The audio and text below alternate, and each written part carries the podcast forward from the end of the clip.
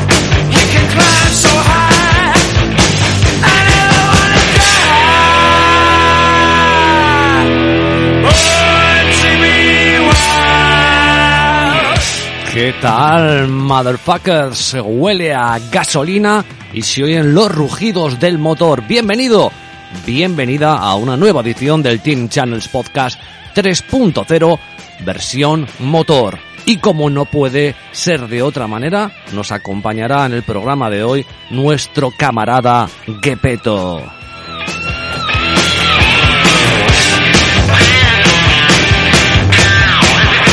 Por delante la tertulia más divertida con uno de los personajes eh, tuiteros eh, más curiosos que hay en el panorama de las redes sociales y que además es un experto en todo el tema del motor, Fórmula 1, eh, motociclismo, gran premio de, bueno, pues eh, creo que es de Asen, si no me falla la memoria, él nos lo corroborará y creo que vamos a tener un programa muy divertido. Así que quédate con nosotros aquí en Team Channels Podcast 3.0.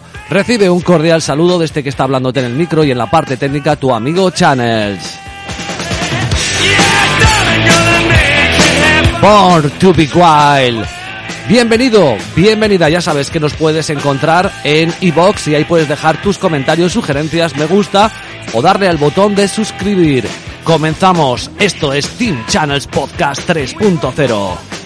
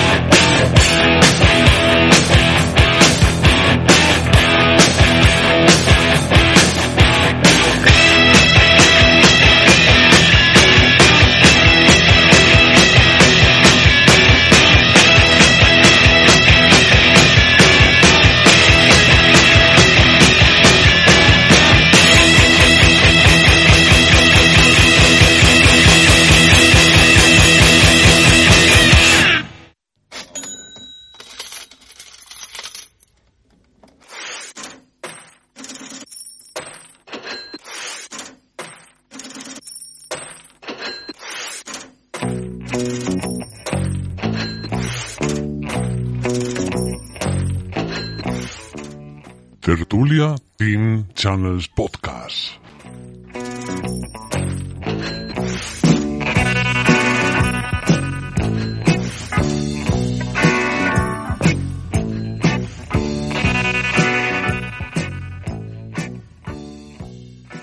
Bueno, pues aquí estamos en otra tertulia Team Channels y como he dicho al comienzo del programa, es tertulia de motor y en motor siempre nos acompaña nuestro camarada y nuestro brother Gepe. Gepeto, ¿qué tal? Muy buenas, Channels. Lo primero, déjame pedirte disculpas en antena, que habíamos quedado hoy para grabar el podcast y me he dormido. Bueno, no pasa nada. Así que los estemos- oyentes también lo sepan y, oye, eh, nada, pedirte, pedirte disculpas. Eh, espero que no me vuelva a ocurrir. Tengo No te unas preocupes. cosillas ahora eh, en la cabeza y, y, y se me, se me han pegado las sábanas. Oye, que lo dijimos el otro día en Twitter, pero nos llegamos a conocer el otro día en persona. Sí, y sí. bueno, que fue un placer. Creo que lo mejor, creo que cuando me conociste descubriste que lo mejor de mí es mi mujer.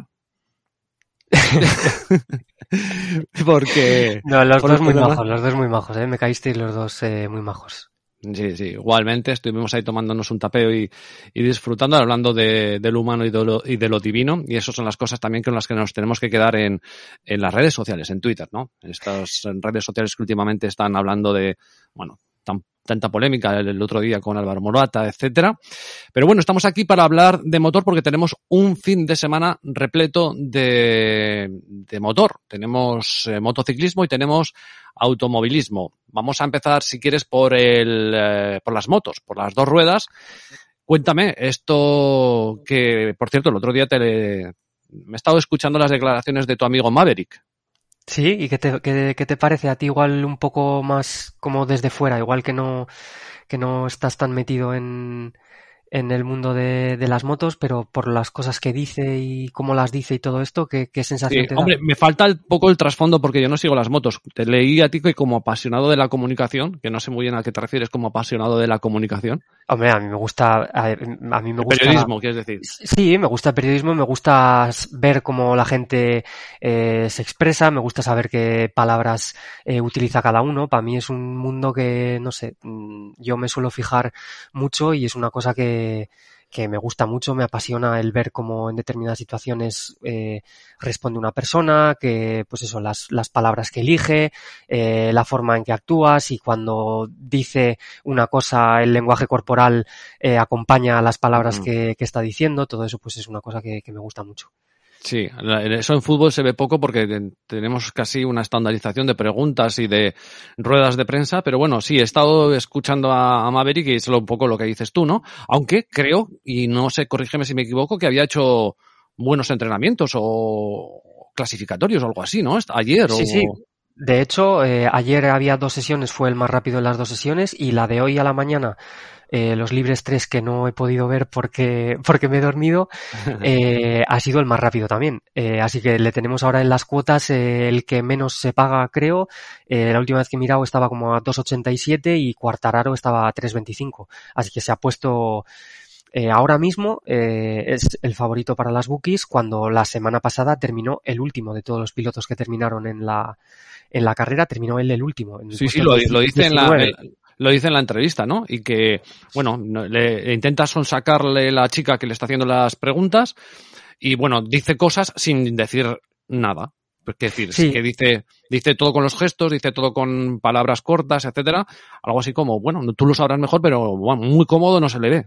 Sí, y luego hay un momento en el que le preguntan, bueno, pero tú no lo puedes decir, pero tú sabes cuál es el problema. Y dice que sí, pero, pero no lo puede decir, que se lo guarda para él. Entonces, claro, es, es difícil porque uno, eh, entiendo que Maverick querrá dar o quiere dar sus explicaciones, aunque sean acertadas o no sean acertadas, pero quiere dar sus explicaciones, pero también se ve, digamos, un poco eh, cohibido o, o capao porque no puede decir todo lo que él quiere decir Mm. porque, porque queda mal, porque no lo puede decir directamente porque son acusaciones muy graves, mm, por, por cosas que en principio solo sabe él. Yo tengo más o menos mi teoría y es que creo que, aparte de que Maverick, bueno, a mí es un piloto que me gusta mucho, eh, entiendo que no es el piloto más fuerte mentalmente de la parrilla, pero eh, bueno, yo tengo mi teoría que Maverick él pide unas cosas y que digamos que el equipo no es capaz de darle respuesta. Él pide, por ejemplo, que,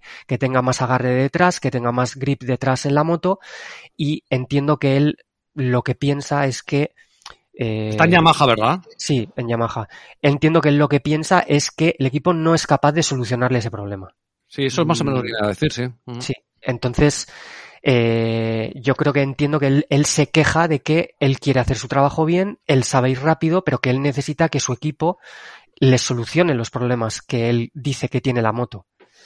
Y eso eh, desde hace mucho tiempo, porque esto viene, viene de muy atrás, eh, el equipo parece ser que no, no se lo da. El caso de Maverick es muy curioso porque tiene, unos, tiene victorias de vez en cuando, eh, pero luego tiene unos resultados muy discretos. Entonces es como cuando la moto le va bien, le va al parecer bien pocas veces, pero cuando le va bien gana.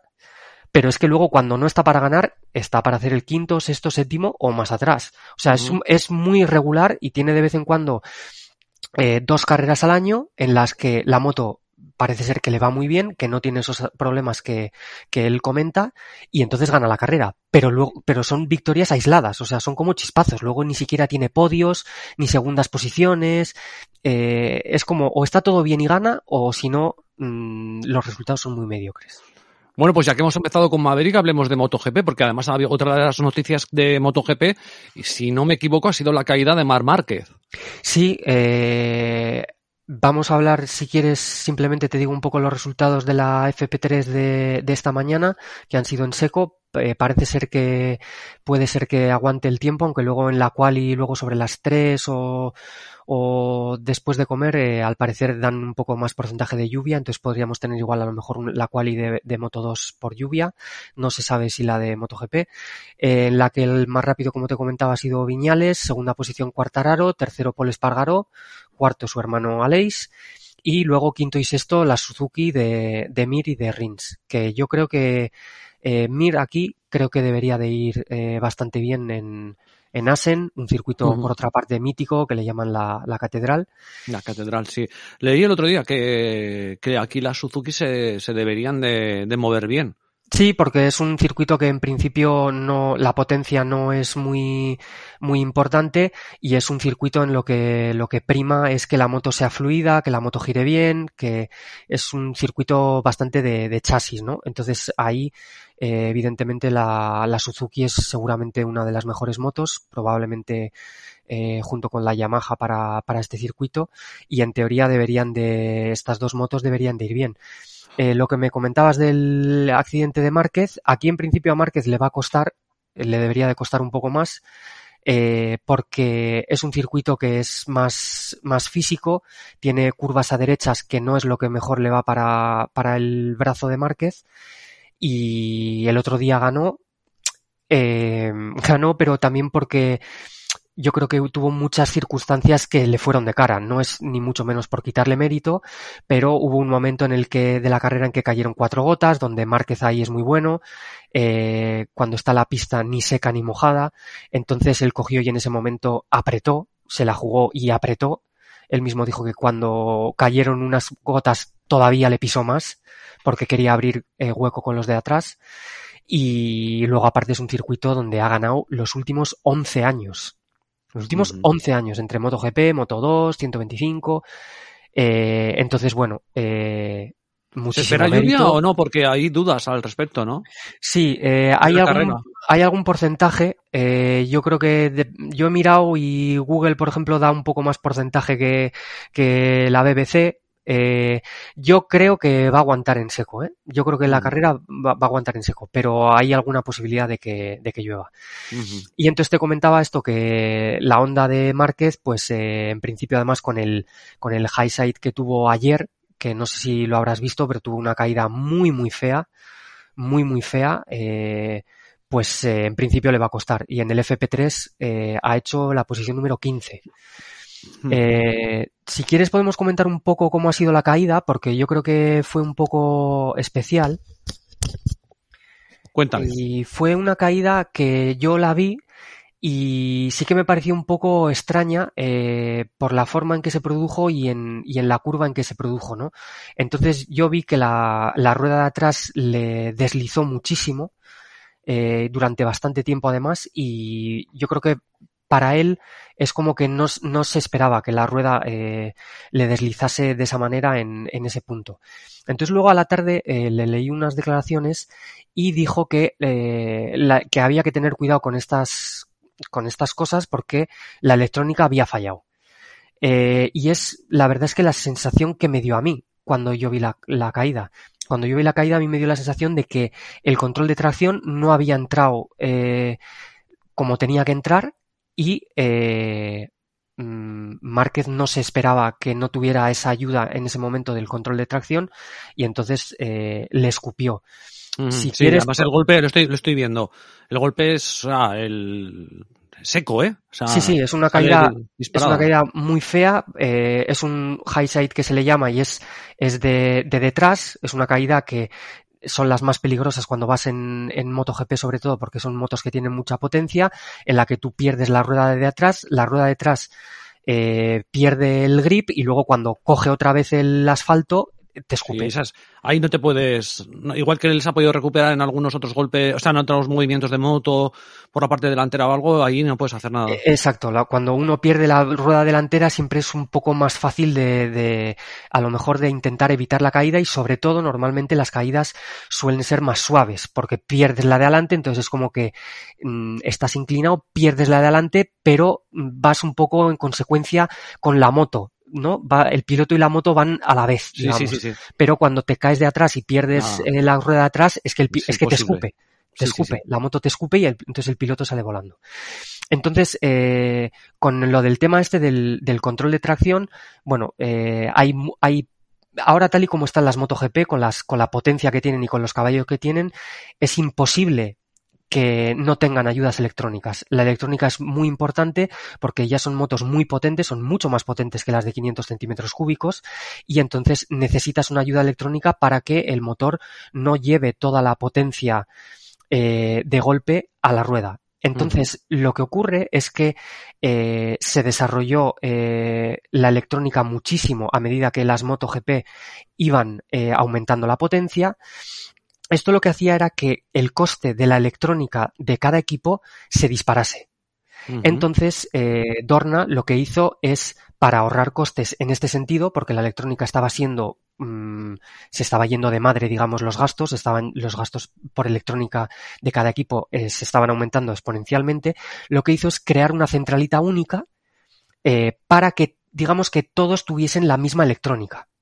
Eh, entonces, lo que ocurrió fue que cuando mm, se hizo la centralita única, a partir de ahí el equipo puede modelarla un poco dependiendo de la moto. Evidentemente, no va la centralita única no va a llevar los mismos parámetros que eh, en una Suzuki, por ejemplo, que en una Honda, porque son motos diferentes, eh, tienen un- una potencia diferente, etcétera, etcétera.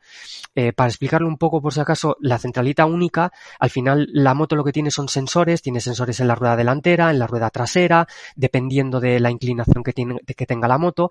Entonces tiene unos sensores en los que, dependiendo de eh, la velocidad a la que mueva la rueda, por ejemplo, de atrás, la potencia que llega a la rueda de atrás, y dependiendo con la inclinación, por ejemplo, que lleve la moto en ese momento, llega un momento en que eh, tiene una serie de parámetros y dice, si está girando a esta velocidad y tiene estos grados de inclinación, que salte el control de tracción. ¿Por qué? Porque más allá de esto, eh, va a patinar y el piloto se va a caer. Entonces tiene unas directrices eh, cada control de tracción en las que tiene que entrar o no tiene que entrar.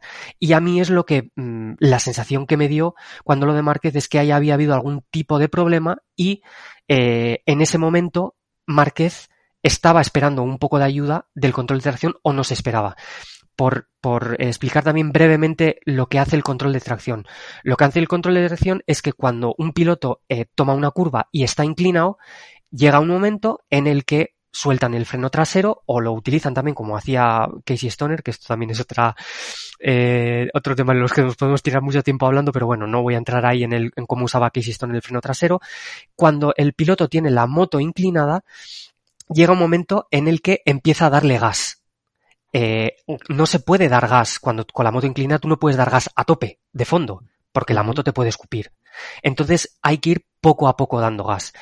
Esto lo que se hacía sobre todo era en las motos de 500 y cuando no había tanta, tanta potencia. Cuando se introdujeron las, las ayudas electrónicas, lo que hacía era que aunque tú estuvieses inclinado, el piloto podía dar gas a tope o casi a tope. Digamos que más, más suelto. Podía dar gas más suelto. ¿Por qué? Porque la electrónica se había desarrollado mucho y entonces la electrónica iba a impedir que si tú te pasabas de dar gas, el piloto se cayese. Porque tú ahora mismo, en, en los pilotos ahora mismo en muchas curvas, dan gas de, a tope, pero todo ese gas que dan no se transfiere directamente a la rueda de atrás porque la moto ya está entrenada para que no transfiera toda la potencia de golpe a la rueda de atrás. Entonces lo que pasó, lo que creemos que pasó, eh, Márquez es algo que ha dicho a Honda que hay que trabajar, es que eh, en ese momento eh, no actuó el control de tracción como, como, se, como Márquez pensaba que debía y entonces eh, por eso se cayó. Esto evidentemente es algo difícil porque pierde la, pierde la confianza el piloto en la moto, porque no sabe ¿Pero si... tú crees que eso se puede corregir en el, en el tiempo que tienen ahora o es una cosa que eh, es puntual? A ver, no lo sé exactamente porque no tengo tanta información. Puede ser que haya sido una cosa puntual en la que eh, con la electrónica que tenía Márquez ayer y solo ayer por algún motivo fallase, Fallara. fallase. Eh, pero si es así, ok. Pero si, si es algo que hay que desarrollar, yo entiendo que es así, ¿eh? Yo entiendo que fue una cosa un poco más puntual, pero esto es, es una cosa en la que Márquez ha pedido que eh, hay que desarrollar. Ahora todos los equipos tienen eh, gente en electrónica y tal, eh, porque tienen que modular, digamos, esta centralita única y modular la electrónica y claro, tienen que mejorarla. Entonces esto Márquez ha dicho que es un área en la que Honda tiene que trabajar. Eh, entonces, eh, solucionarlo mm, para este fin de semana, no. O sea, esto no es una cosa que Ya. se solucione. Lo que, lo que habrá que intentar es, o Márquez tendrá que intentar es, No eh, darle todo, no darle todo, o sea, tener saber que el control de tracción trasera va un poco regular. claro, eh, hay pilotos, por ejemplo, Márquez no creo, no es uno de ellos, que le guste mucho el control de tracción, eh, pero hay pilotos que piden más control de tracción y otros que piden menos. Una breve, la forma de conducir de cada uno. Exactamente, una un poco breve explicación y ya cerramos este tema, ¿eh? que ya sé que me vas a decir que me enrollo. Entonces, por ejemplo, un piloto como Casey Stoner era un piloto de conducción mucho más pura. Eh, cuanto menos control de tracción tienes, la conducción siempre es más pura. ¿Por qué? Porque tú estás dando gas y tú controlas exactamente el gas que estás dando y no te Mm. tienes que andar fiando de que el control de tracción te corte la potencia. Entonces, ¿esto qué es lo que ocurre? Esto lo que ocurre es que es más arriesgado, digamos, porque si tú tienes mucha sensibilidad con el acelerador y con la moto, puedes afinar muchísimo hasta cuándo te vas a caer y cuándo no, porque lo, pero lo controlas tú, estás asumiendo tú el riesgo. Eh, entonces esto lo que tiene es que seguramente en, en otros sitios, eh, si tú tienes tu sensibilidad mucho más afinada que el control de tracción, puedes estar ganando tiempo en determinadas curvas y en determinados sitios. Vale, vale. Esto tiene Bueno, pues, la... Perdona que ya termino. No, muy buena explicación tiene. Esto tiene la, la, lo malo eh, que tiene más riesgo y que entonces luego tú te puedes caer. Hay pilotos, otros pilotos, por ejemplo, como Lorenzo, por ejemplo, que mm, les gusta más tener el control de tracción. ¿Por qué? Porque prefieren tener más confianza en la moto y ellos no, no están acostumbrados a, a conducir con tanto control de tracción. Por ejemplo, con tan poco control de tracción, eh, perdona. Por ejemplo, en la Ducati, cuando Valentino cambió a Ducati, lo primero que dijo era que había que meter más control de tracción, porque la Ducati estaba, digamos, hecha a la manera de Stoner y eh, Valentino veía que cuando él abría gas, el primer golpe de potencia que iba al motor era demasiado fuerte. Entonces, Mm. Valentino pedía más control de tracción. Eh, Casey Stoner, cuando fue a la Honda, que antes estaba en Ducati, lo que hizo en cuanto cogió la Honda es decir, a mí quitarme control de tracción porque no estoy conduciendo yo. Eh, entonces ahí se ve claramente pues los, los diferentes estilos de pilotaje de, de cada piloto. Por cierto, que eh, hablando de Valentino Rossi, he escuchado que ha dicho que igual esta era su última temporada. Sí, eh, tiene bastantes papeletas de que sea la última temporada. Eh, ha firmado su equipo de MotoGP, ha firmado un, un contrato de sponsorización con Ducati, bueno, o sea, firma con Ducati y luego de, le va a sponsorizar un, un jeque árabe. Y el jeque árabe ha dicho que él quiere que siga Valentino. Porque claro, Valentino también, eh, aparte de piloto, desgraciadamente, sobre todo en estos días, es un embajador y su imagen vende mucho todavía. Y para un jeque de Arabia, pues que Valentino esté en su moto mm, es oro. Aunque luego sí, los resultados luego sean una sí, Es un Eh, poco, es un poco el Roger Federer del tenis, de las motos. Sí, un poco algo así parecido, ¿no? Entonces, eh, Valentino no lo ha descartado todavía al 100%, pero ya ha dicho que es muy difícil. Y la verdad es que es muy difícil, porque si ya Valentino con la Yamaha está teniendo muchísimos problemas, no me quiero ni imaginar cambiar de moto ahora. Es que Valentino tiene 42 años ya, eh, no se está consiguiendo adaptar a la Yamaha, que en teoría la Yamaha era un, es una moto mucho más fácil, con la que él ya ha ido rápido en el pasado, con Ducati él nunca ha ido rápido. Ya sé que la Ducati que llevaba en su momento seguramente se parece bastante poco a la Ducati de ahora, pero es que es cambiar de marca, es cambiar de moto, tú necesitas un periodo de acoplamiento a esa moto. Se me hace muy difícil ver a Valentino en una Ducati el año que viene, pero bueno, oye, nunca se sabe. Bueno, y dicho lo cual, eh, en MotoGP te que- quedarías con algo particularmente con el para la carrera. Ahora mismo a las, a las cuotas que tenemos, eh, yo tengo que confesar que yo llevo un estacazo a Cuartararo eh, y lo llevo a cuota eh, un poco inferior incluso a la que está ahora, porque lo medí antes en la semana. Eh, pensé que las cuotas iban a estar más bajas y luego además como al- además había un poco de predicción de lluvia, pues las cuotas mm, estaban un poquito más equilibradas de lo que querían estar, de lo que yo pensaba que iban a estar. Eh, con Maverick a 287 evidentemente ahora no entraría ni de coña. Eh, la he llegado a ver a 17 este fin de semana, eh, o antes de, de los entrenos, creo que llegó a estar a 17 incluso. Eh, yo creo que en principio si está seco mm, debería de ser, eh, debería de estar entre Viñales y Cuartararo, luego tenemos a Oliveira 750, Mir a 15, pf, yo a Mir la llevo a 15 también, un, un stake mucho más bajo, eh, y creo que a lo mejor podría estar ahí. Pero es que ahora mismo no me atrevo, la verdad, a dar eh, muchos picks. ¿eh? Eh, en principio, por cuota, creo que debería ser Viñales y Cuartararo. Eh, pero no veo mucho, mucho valor en las cuotas porque Viñales está a 2.87 y Cuartararo está a 3.25. Casi que de entrar, entraría casi con Mir a 15, una cosa así. Pero yo creo que igual hay más chicha en Moto 2, por ejemplo. Vale, pues vamos con Moto 2, como veis, eh, como ves el tema. Pues en Moto 2 estoy viendo eh, los resultados de la FP3 que, no he podido ver tampoco y Moto 2 es una categoría que está súper mm, pegada siempre porque están siempre muchísimos pilotos en, el mismo segundo, pero es que estoy viendo y mi Aaron Canet, que es el que puse el otro día el viernes a la mañana, si no me equivoco, Sí, el día 25 lo pusiste a cuota 21 que me ha dicho Nubet que le duró 10 minutos.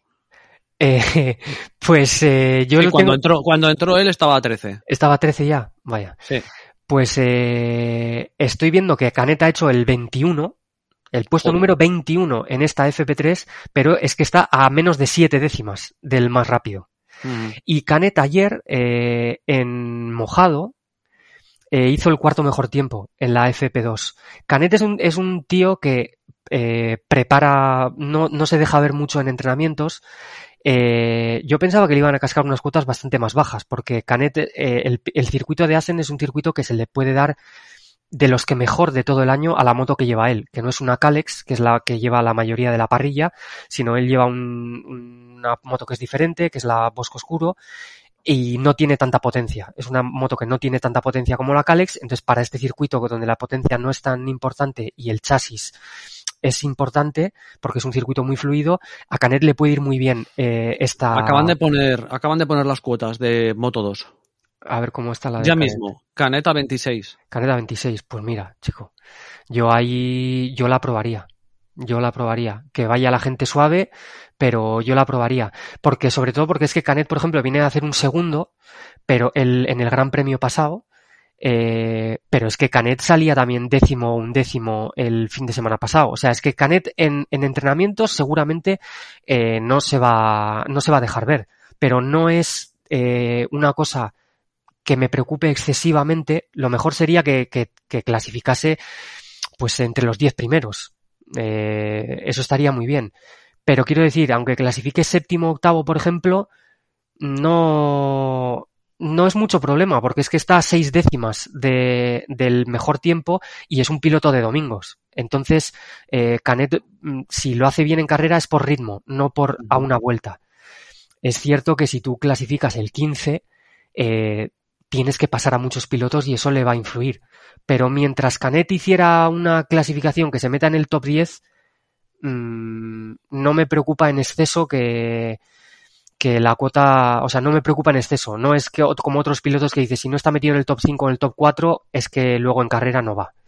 Pero bueno, avisamos a, avisamos a Nubez que ahora la tiene a- a- al doble de cuando lo cogió.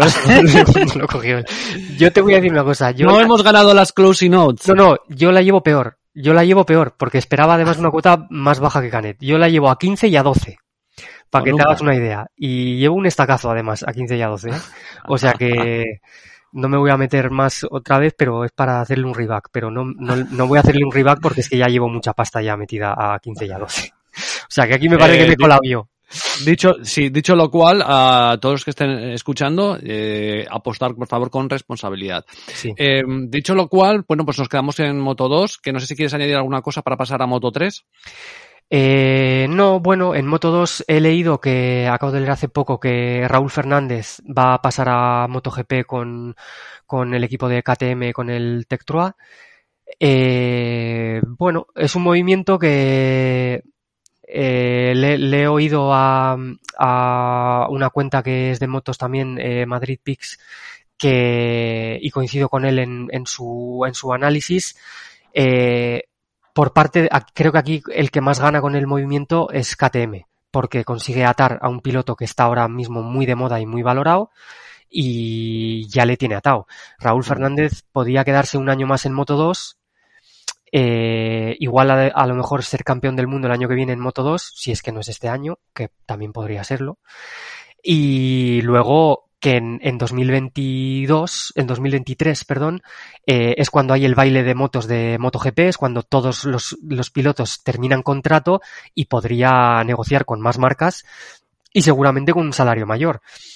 Lo que pasa que entiendo que no se la ha querido jugar y entiendo que le han dado una MotoGP con, con KTM en el equipo satélite de KTM, no en el oficial, para el año que viene, que eso para él ya es algo muy bueno y que él digamos que quiere tener una fidelidad a, a KTM y que le gustaría en el futuro estar con KTM en el equipo de fábrica. Entonces que lo pri- el primer paso que tendría que dar pues es ir al equipo satélite de KTM y que, y que ya está.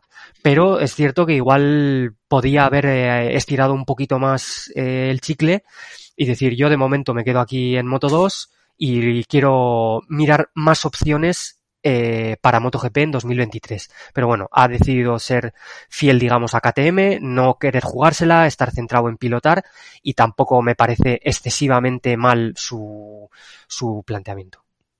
Muy bien. Pues nos pasamos a Moto 3, que no tenemos cuotas, pero cuéntanos un poco cómo ha ido la carrera y cómo ves la carrera. Sí, eh, en Moto 3, bueno, ya sabéis un poco que también que es un poco lotería. Eh, acaba de hacer Jeremy Alcoba la pole, porque estamos ahora mientras mientras estamos viendo, mientras estamos grabando el podcast, eh, está la sesión de clasificación. Eh, acabo de ver que ha hecho Jeremy Alcoba la pole, pero no he visto ni siquiera eh, cómo han quedado los demás. Eh, veo que ha quedado Fenati segundo, Foggia tercero, Sergio García cuarto, eh, veo que Masía ha quedado el once, no veo a no veo a Pedro Acosta que eh, ha sido declarado no apto, no ha sido declarado no apto eh, para correr después del accidente que ha tenido en los libres 3. Entonces voy a leer un poquito más porque eh, estaba hablando contigo y como ya te he dicho antes que me he dormido no he podido ver nada. Estoy leyendo aquí que le han le- que le han llevado al hospital para que le hagan algunos chequeos y que eh, no va a poder tomar, que no iba a poder tomar parte en la Q2 y que habrá que ver eh, si le dejan correr mañana. Y si le dejan correr mañana, ¿qué, qué Si le dejan correr mañana, entiendo que eh, saldría en eh, una posición, pues espérate, porque la- en la Q1 eh, entiendo que no ha tomado parte. Espera un poquito, es que esto es lo que tiene Sí, que, sí, sí. esto es lo que tiene que te duermas y Sí, claro. Es lo que hay, es lo que hay. es lo que hay. En la FP3 eh, ha quedado en la posición número 12, en la Q1, voy a ver, en la Q1 no ha tomado, no ha tomado parte. Pues entiendo que saldría desde el final de la parrilla. Entiendo que Ujú. saldría último. Y encima un poquito tocado, ¿no? Entiendo, pues si ha ido al Pues hospital. sí, es posible, porque además está por ver que le declaren apto para, Apto, para mm. correr. Pero bueno, este chaval Bueno, también. sería, se- sería para batir otro récord, ¿no? Sí, este chaval eh, no hay que no hay que descartarle para nada porque claro, como en Qatar en la segunda carrera salía desde el pit lane por una sanción y encima el tío ganó, no, pero parece ser que este no va a ser su, su gran premio. Mm, Creo que ahora lo que lo que se tiene que centrar es en en recuperarse, en que esté bien. Veremos mañana si si está apto para, para correr y si no puede correr, pues oye, eh, a recuperarse para el, para el siguiente Gran Premio que, que es en una semana, me parece.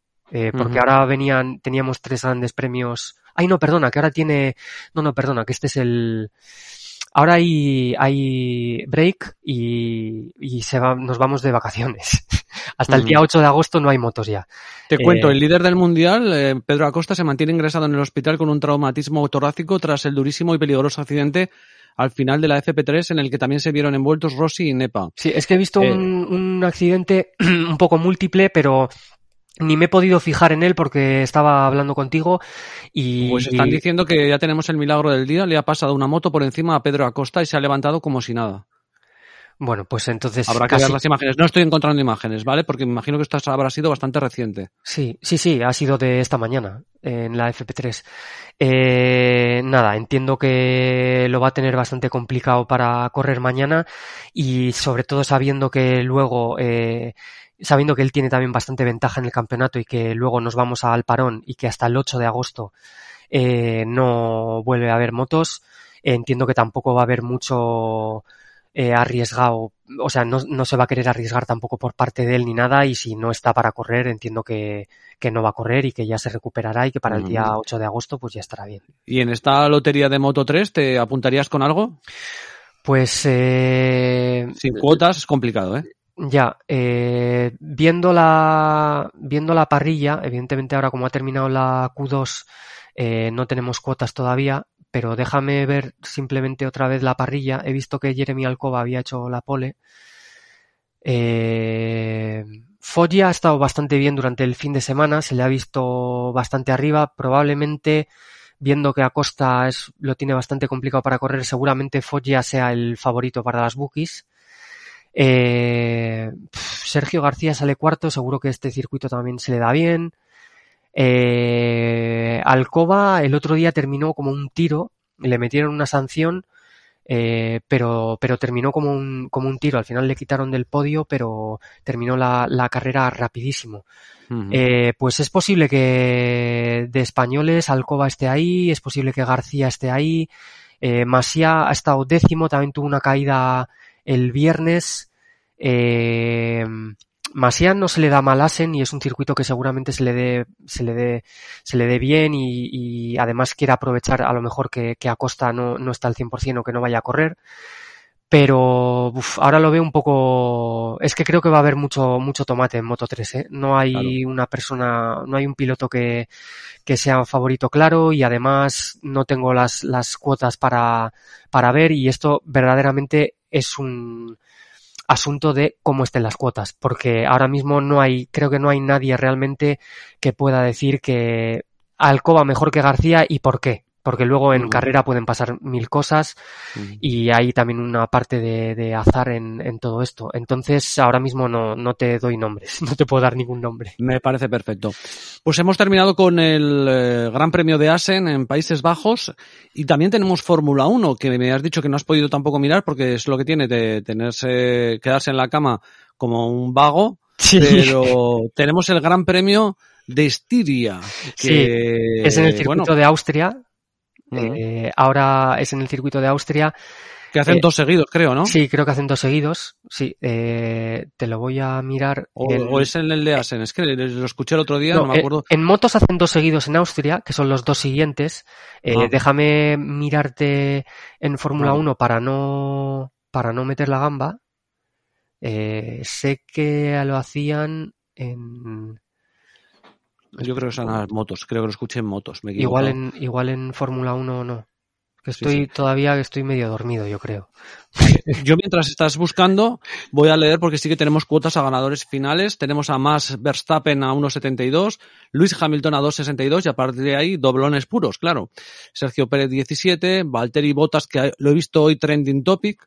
Sí, Y- porque trompeó el otro día en el pit lane, como un poco haciendo un Grosjean, que Grosjean, el piloto francés que tuvo aquel accidente en Bahrein el año pasado tan grave con, con, con las quemaduras y todo esto que se, muy espectacular, que se quemó el coche y tal, eh, ya había hecho alguna cosa de estas también. Eh, te Mm. confirmo que sí, corren dos veces también, ¿eh? En, Eso es, en Fórmula 1 corren este fin de semana y el que viene, en el, en el mismo circuito.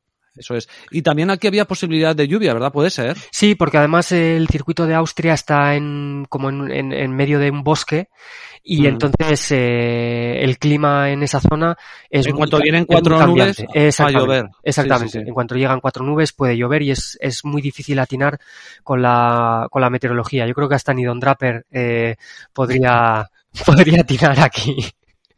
Eh, le este preguntaban a, le preguntaban a Carlos Sainz que, que si prefería que lloviera o no. Y él decía que siempre, que llueva siempre. ¿Ha dicho que llueva siempre? Bueno, Que eh, llueva, que él que prefiere que llueva. A ver, le, le- preguntaban algo así como que tenía, él tenía problemas de que si se mezclaba, yo- si digo alguna gilipollez dentro de las muchas que digo, tú me corriges, que si se mezclaba eh, lluvia con seco, a él eh, tenía un problema y es que se le desgastaba mucho el neumático. Ya, pues sí, es Eh, posible. Algo así. Y entonces él, de- pero entonces decían, claro, para ti mejor seco. Y dice, no, no, yo prefiero que haya lluvia. Claro, entiendo que, no he leído las declaraciones de Sainz, pero entiendo que eh, el Ferrari... Ojo, que- ojo, he venido preparado, ¿eh? Sí, sí, sí, más que yo, ya veo, más que yo. No, lo que te quiero decir es que entiendo que Ferrari eh, ahora mismo no está en una posición eh, fuerte, los dos equipos más fuertes son Red Bull y Mercedes, y entonces todo lo que sea mm, sacar de la normalidad eh, a Sainz siempre le va a venir mejor. Y en cuanto a lo que decías de lluvia, entiendo que lo que se refería a él es que eh, le va bien que esté, que esté mojado, pero que esté mojado al 100%. Porque es Eso que, es, eso porque es. es que hay Eso es, pero, pero le- algo así como que le preguntaban, bueno, pero hay un riesgo, ¿no? De que sea mojado y que sea seco. Y él dijo, bueno, que haya ese riesgo. Ya, claro, es que hay mu- es que cuando tú no tienes una mecánica o cuando tú estás en una posición que no estás eh, no eres el más fuerte, ni estás entre los dos equipos más fuertes, lo que te viene bien es que haya jaleo, es que pasen cosas, que haya safety Claro. car, que la meteorología sea cambiante, que, que pase algo, que no sea una carrera en seco con el, con el, el tiempo soleado, porque claro, entonces ya sabemos quiénes son los más rápidos. Claro, Eh, si, si, si llueve entiendo que aquí sí que se puede salir algún, podría salir algún doblón o aunque fuera algún doblón en podium, ¿no? Sí, sí, sí. eh, si llueve siempre se abre un poquito más el abanico, aunque claro, también tenemos que tener en cuenta que Max Verstappen eh, es el puto amo en lluvia y que Lewis Hamilton es el puto amo en lluvia también. Claro. Entonces, siempre es posible que, que alguna cuota, eh, que algún piloto haga una actuación a la que no estamos eh, acostumbrados. Mm, Me he cansado, tú seguramente ya me has oído muchas veces de hablar de, de Stroll. Sí. Eh, estoy viendo cuotas y están bastante bajas. Stroll, por ejemplo, el campeón de ganador de la carrera está a 101, Carlos Sainz está a 101 también. Eh, o sea que son cuotas que eh, igual no son de lluvia, lluvia pura, pero no Sí, son se tan barrunta altas. algo. Se barrunta algo, ¿no? Sí, porque Fernando Alonso le veo que también está a 101. Eh, Carlos Sainz a 101 Sí, también. Mm. eh, No. He, he leído que en la FP3 eh, ha sido Hamilton el, el más rápido. Eh, ahora mismo hay una lucha bastante importante entre Red Bull y Mercedes y están a un nivel eh, muy parecido. Entonces va a ser una lucha interesante de aquí, de aquí a final de año. Eh, Hamilton no está en una posición en la que tiene una mecánica tan superior como en otros años y seguramente le va a poner en aprietos. Este es un circuito que a Mercedes no se le ha dado muy bien. Hamilton no tiene grandes resultados, entre comillas, aquí en este circuito. Eh, ha ganado, pero no ha ganado a lo mejor tantas veces como, como en otras ocasiones. Y por el contrario, este es como el gran premio un poco eh, de casa para. Red Bull. De hecho, eh, Red Bull, como sabes, pues eh, es una firma eh, austriaca, el que estamos Ujú. corriendo en Austria. De hecho, el circuito es propiedad de Red Bull. Eh, y tienen, bueno, tienen como eh, un toro, eh, como si fuese un- como una estatua así en el propio circuito y tal. Y entonces eh, entiendo por qué dan a Verstappen más favorito que a Hamilton en, en este circuito. Podríamos ver si finalmente hay lluvia, a lo mejor eh, entrar con alguien, pero claro, es que como te digo, no he visto ni, la, ni los libres 3, ni he mirado la previsión meteorológica, Eh, ni nada, pues eh, prefiero no ir de entendido ahora y tampoco quiero que los oyentes se lleven una falsa impresión de que eh, he estado con la Fórmula 1 y con el motor a tope esta mañana y que estoy eh, al día de todo porque no es así. Ya, ya, Entonces, bueno, eh, por, por- por dar pinceladas tampoco pasa nada. no, no, Por la, la pincelada es que, bueno, que en La carrera es el domingo, ¿no? Sí, la carrera será el domingo. Eh, pues eh, si hay lluvia, pues podríamos, eh, pero claro, es que esto también lo marca las cuotas. Es que entrar a Fernando Alonso con lluvia a 101, pues tampoco te creas que es tanta ganga, ¿sabes? Si me dices que está a 500, pues igual todavía, pero ¿sabes lo que te digo? Pero bueno, es- veo a Leclerc a 67, veo a Sainz a 101, Sainz evidentemente va bien en agua. Se podría buscar a lo mejor un podio de alguien.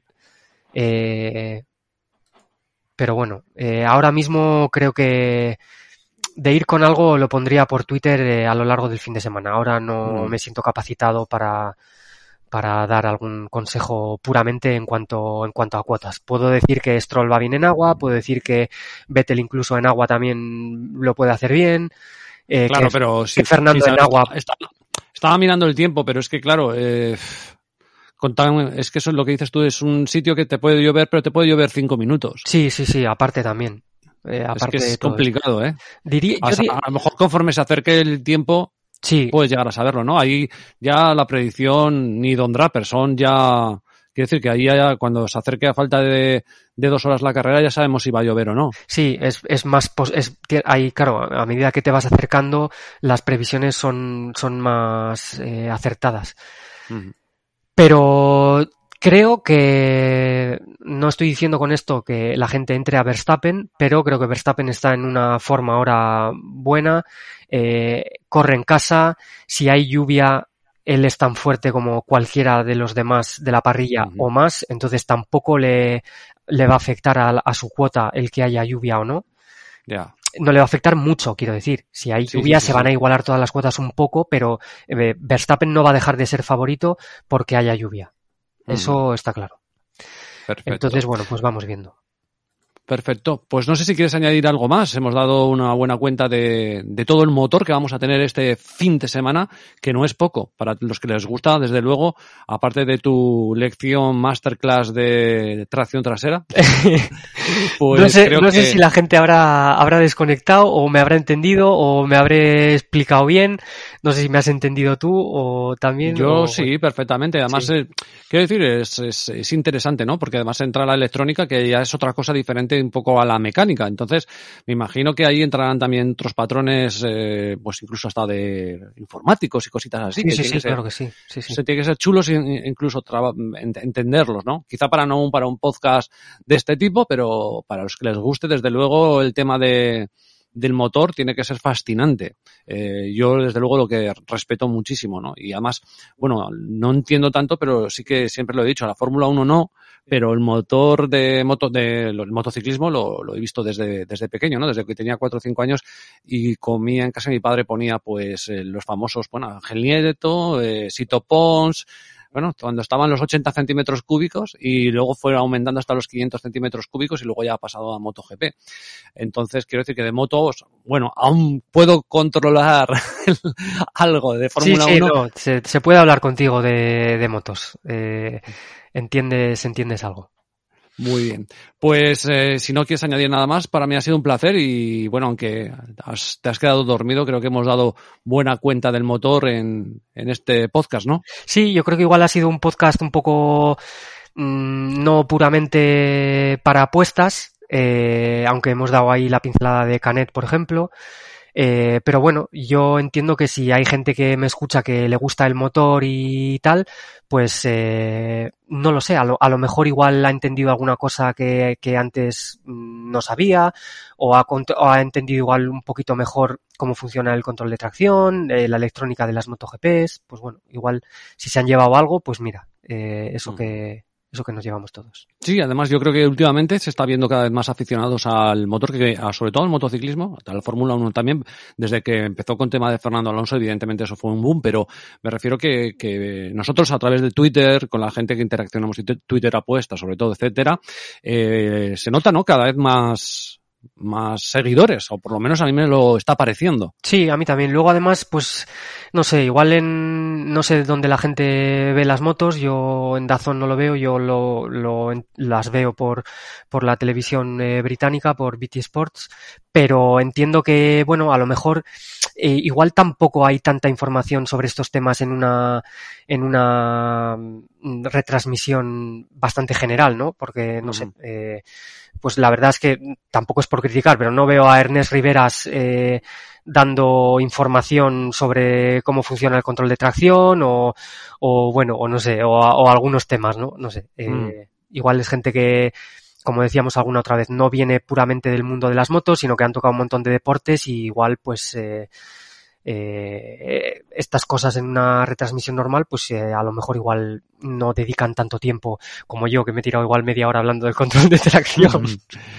No, bueno, tampoco ha sido tanto porque llevamos 46 minutos y por lo tanto no ha sido media hora, pero bueno, creo que eh, tocarlo y entenderlo está, está, está bien. Y por supuesto, Perfecto. solo déjame añadir eh, Sí, sí. que entiendo que mm, a la mayoría de la gente no, mm, pero bueno, por si acaso lo digo, pero bueno, que si alguien en algún momento eh, mm, quiere, quiere que hablemos de motos de algún tema en particular, eh, bien sea un poco como hoy mecánico o bien sea de algún piloto eh, en particular, pues que, oye, nos puede incluso- escribir, nos puede preguntar y lo podemos tratar en, en, en un podcast. Incluso si quieren que hablemos de algo histórico, o por ejemplo, cuando se, si se retirara, por ejemplo, y dijera que se retira Valentino Rossi, hacer un especial histórico, que a lo mejor yo no conozco tanto, pero seguro que tú sí, de, de lo que ha significado Rossi para el motociclismo, pues también se puede hacer. Evidentemente hay que tener constancia de esto, esto, esto es como el tenis o como el... O sea, al final eh, hay deportes que son más mayoritarios y en eso está el fútbol y no tendremos los mismos oyentes hablando de motor que hablando de tenis, que hablando de fútbol, pero creo que también es interesante eh, el aportar eh, sobre todo contigo, ¿no? Que controlas y que te gusta tanto y que te apasiona tanto, a- tanto a nivel de, de apuestas, que se puede decir algo, como a nivel técnico para la gente que esté ahí.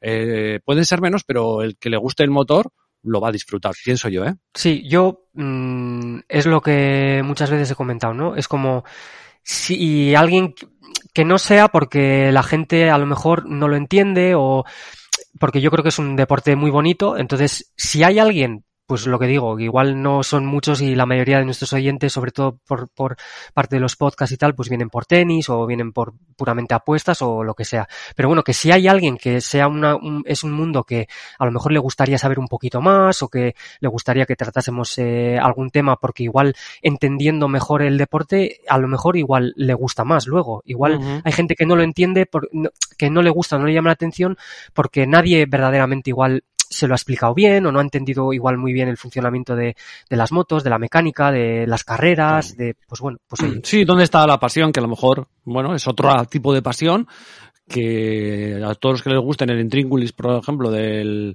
de que hay detrás, ¿no? Lo que has contado tú, la electrónica, es que hay tantas parafernalias que si te metes eh, de lleno, pues igual alguno está... Hay una, lo que digo yo, ¿no? Igual no te gusta todo, pero, coño, igual dices, hostia, pues esta parte me emociona. sí, igual a lo mejor la- entenderlo, ¿no? Igual a lo mejor las motos puramente, lo que has comentado tú, igual tampoco es que a alguien le apasione, pero igual hablando de electrónica o de, de cómo, desarroll- cómo desarrollan las fábricas la electrónica y bueno, o las características que tienen las motos o tal, pues igual por esa rama, pues igual sí que le, le ha resultado interesante, no lo sé. Que por cierto, he empezado el. Estoy haciendo, no sé, bueno, sí, me imagino que sí, si no, no pasa nada. Estoy arrancando los podcasts con, con temas de películas de deportes, ¿no? De, de- bueno, pues el otro día con Moneyball, eh, con un domingo cualquiera. Y para arrancar este he cogido una. Una escena de Le Mans 66. Vale, Que pues creo que viene bien, ¿no? sí, a mí la película no es que me gustara en exceso, ¿eh? Porque... Bueno, pero hay, hay más películas y podremos sí, tocar más películas, sí, ¿no? sí, sí, Por cierto, tengo pendiente hoy, que, que igual la veo hoy, porque me apetece, la tengo desde hace mucho tiempo, la película de esta que, que hay de Nomadland. la... No, no, no no me apetece. La, la que hubo entre Allen Prost y Nicky Lauda. Ah, Rush, esa, es- esa está muy bien, esa está muy bien, esa te recomiendo sí. que la veas. Esa está Pues muy bien, además eh, es mm, dentro de que es una película, eh, es bastante fiel a la realidad eh, en lo que pasó. Eh, en- cuenta sobre todo la, la temporada, es, es sobre una temporada eh, en la que estaban peleando por el campeonato del mundo Nicky Lauda y James Hunt. Tiene que ser buena. Sí, O sea, porque hay, una, porque hay una persona en este mundo que odia la Fórmula 1 y el automovilismo por encima de- de- del tenis y por encima del fútbol, que es mi mujer. sí. Y mi mujer la ha visto Y le yo gustó. creo que mucho. Sí. Me dice, la tienes que ver. Sí. Entonces digo, joder, tiene que ser buena para que mi mujer aguante una película de automovilismo. También puede ser, mm, es, sale el tío, el tío bueno este, el, el vikingo este. Sí, eh, Liam Hemsworth, creo que, Que yo me imagino que la No sé si es Liam o, o Chris, ya no, ya no me acuerdo, pero uno no de los acuerdo, dos. pero- sí, bueno, cuando tienen también otro hermano, cabrón, de estos eh, que están todos buenos, Sí. pues... No sé quién es el que está con la, con la pataki, pero uno de los es- dos. el Chris Hemsworth este creo que está ahí, no lo sé. Bueno, la cuestión que seguro que dijo mi mujer, hostia, sale el tío bueno este, voy a ponerla. ¿Sabes? Aunque y dijo, de, de, de coches, dijo, pues eh, si es muy mala, si es muy mala y me aburro la quito, pero le debió gustar bastante. Pues está, está muy bien. Pero todo eso me decía, pero todo eso pasó en el de verdad, digo que sí, que sí, Sí, sí, sí, sí, que, sí, sí. que pasó de verdad, pero digo, y- así que hoy me la voy a ver. Además, mira, eh, tú fíjate, porque a mí, hombre, el, el personaje de James Hunt eh, siempre es como muy... eh, siempre hay mucha gente que le gustaba, ¿no? Porque es como él fumaba, era un playboy, conducía coches de Fórmula 1, tal, entonces era como un poco esta imagen de piloto, mm, bueno, pues eso, eh, piloto playboy. Pero a mí, por ejemplo, el, el personaje de Nicky Lauda, el piloto de eh, Nicky Lauda, es un personaje que me gusta mucho. Es como él muy eh, metódico, tiene unas salidas eh, un poquito que a mí me parecen como muy graciosas. Un luchador nato, por supuesto, por lo que le pasó el accidente y luego volver y tal. O sea, un Mm. piloto con muchísima personalidad y tal. Y tiene una imagen, una imagen, perdona, una escena eh, con cómo conoció a su mujer. Eh, por lo menos con la de la película, luego no sé si se casó otra vez o tal, pero por lo menos con la de la película, eh, que es bastante al principio de la película, me parece, que la lleva en coche y tú fíjate, a mí es una, es una escena que, que me gusta mucho, me hace mucha gracia, ya, ya Vale. me comentarás. Pues igual me la pongo ahora incluso para, para mientras como y tal, y luego monto el podcast y, y lo subo arriba. Así que, bueno, me parece un buen plan para, para antes de empezar la Eurocopa que empieza a las seis, pues eh, nos metemos ahí una buena dosis de cine que a ti y a mí también nos gusta mucho. Muy bien. Bueno, pues un placer. Gepe, Un abrazo, Channels. un abrazo, chao. Chao.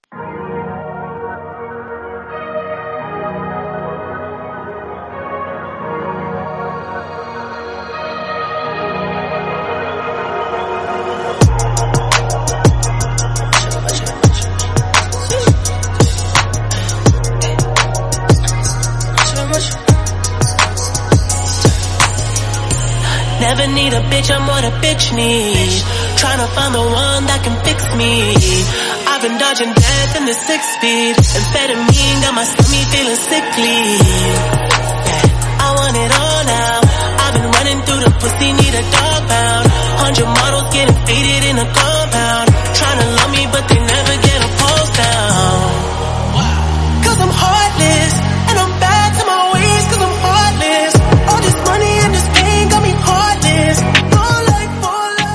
Bueno, pues hasta aquí el podcast de hoy, un especial de motor con Gepeto.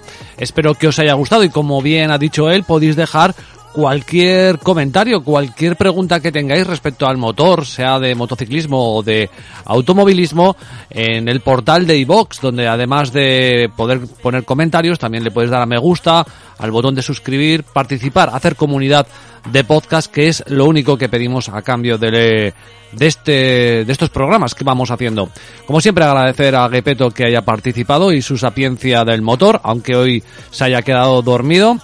Y lo dicho, que lo disfrutéis, eh, nos queda todavía por delante probablemente, crucemos los dedos, eh, Wimbledon, así que tenemos un fin de semana cargadito de podcast. Chao, chao, sed muy, muy felices, gracias por estar ahí.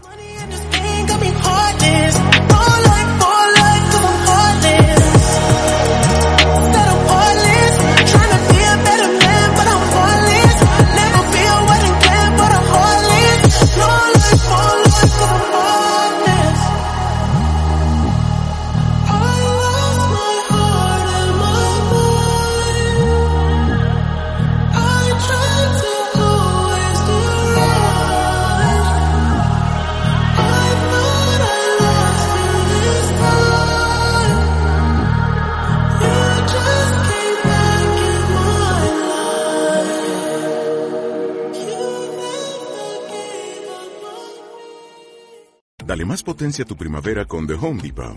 Obtén una potencia similar a la de la gasolina para podar, recortar y soplar con el sistema OnePlus de 18 voltios de Ryobi desde solo 89 dólares. Potencia para podar un tercio de un acre con una carga.